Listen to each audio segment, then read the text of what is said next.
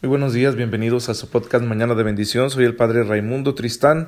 Es un gusto estar de nuevo con ustedes en este miércoles que el Señor nos regala después de un fin de semana muy intenso en el que, bueno, se dio la jornada electoral con el resultado ya conocido y también, pues desafortunadamente, que la selección mexicana pierde ante Brasil y quedamos fuera del Mundial.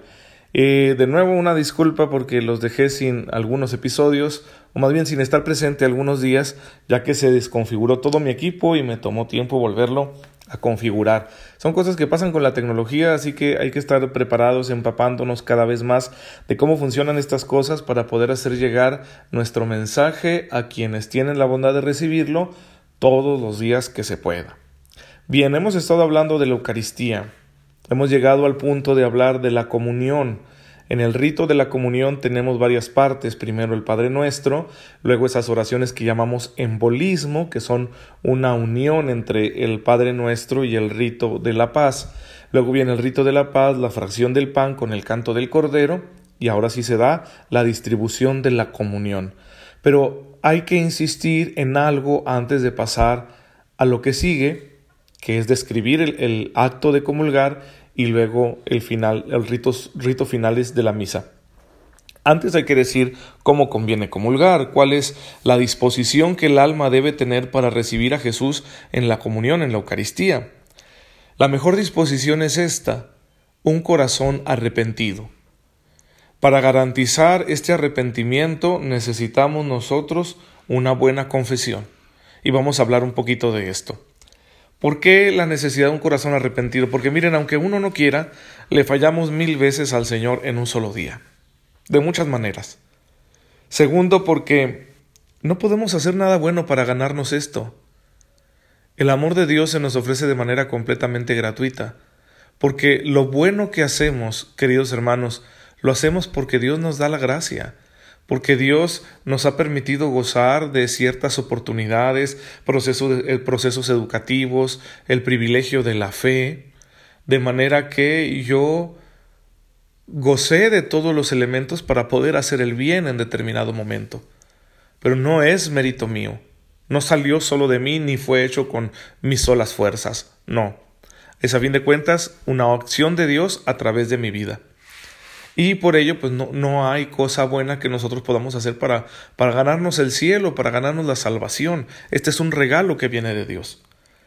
Por lo tanto, es un don inmerecido. Recibir a Cristo en la comunión es un don inmerecido. Y como nuestra vida dista mucho de ser perfecta, bueno, pues siempre debemos estar creciendo en la perfección. Porque Dios nos ama y nos perdona, pero también nos quiere ver crecer nos da la oportunidad, el empuje y quizá, voy a decirlo de esta manera, no sé qué tan teológicamente correcta es, quizá nos pone a prueba para que crezcamos y mostremos una mayor capacidad de amar cada día, que maduremos en nuestro espíritu y ese crecimiento, esa perfección traerá muchas cosas buenas a mi propia vida y a la vida de los demás y me irá allanando el camino hacia la vida eterna. ¿Sí? La madurez de Cristo, que es el único Hijo de Dios, perfecto hombre, bueno, es algo que nosotros debemos tratar de alcanzar y el hecho de que sepamos que nunca lo vamos a conseguir no nos debe desalentar, porque la voluntad de Dios es esta, que nosotros nos esforcemos con nuestras fuerzas y acudamos a la gracia para que vayamos avanzando en orden a conseguir esa madurez de Cristo, de su manera de pensar, de sentir y de actuar. Por esas tres razones, conviene que nuestro corazón esté arrepentido, porque me he alejado de Dios con acciones malas, porque lo bueno no es mérito mío, y porque siempre debo estarme perfeccionando y en ocasiones no, no lo hago, no me perfecciono. Pues tres razones suficientes para decir, Señor, ¿cómo te voy a recibir así? Si no hice lo necesario, si no te amé como debía haberte amado. Entonces aquí está mi corazón arrepentido porque no tengo nada más que ofrecerte. Y yo les insistía en que la mejor manera de garantizar ese arrepentimiento, esa contrición del corazón, es mediante una confesión. La confesión es el reconocimiento de nuestros pecados, un reconocimiento externo, no solo interno, porque con el interno podemos jugar mucho, pero con el externo no.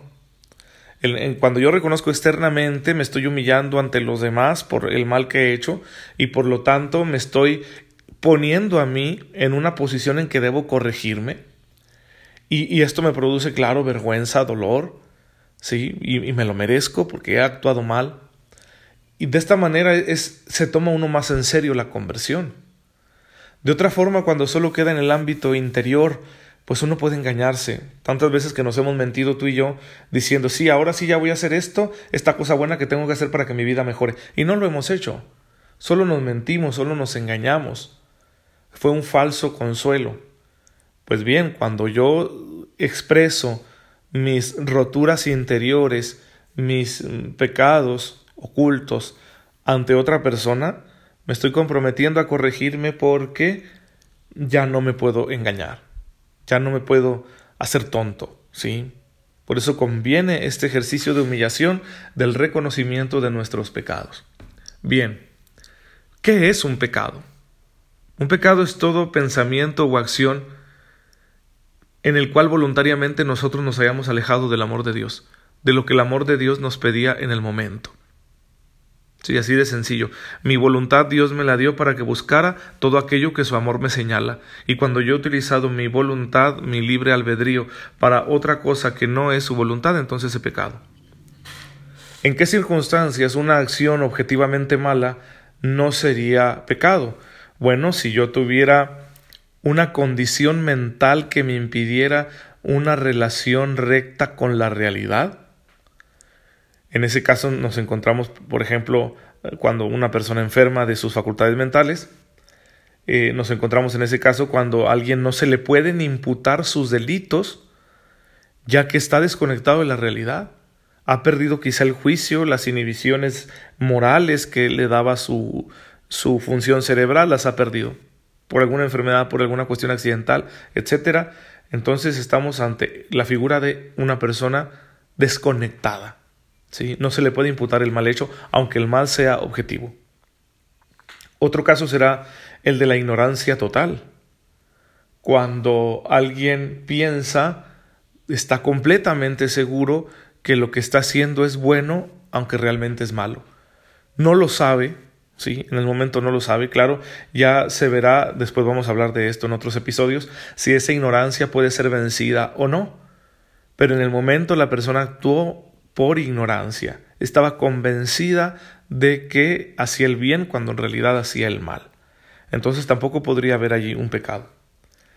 Y la tercera situación es cuando no se goza de la libertad suficiente para que el acto sea propio y por lo tanto reciba un calificativo moral en el sentido subjetivo.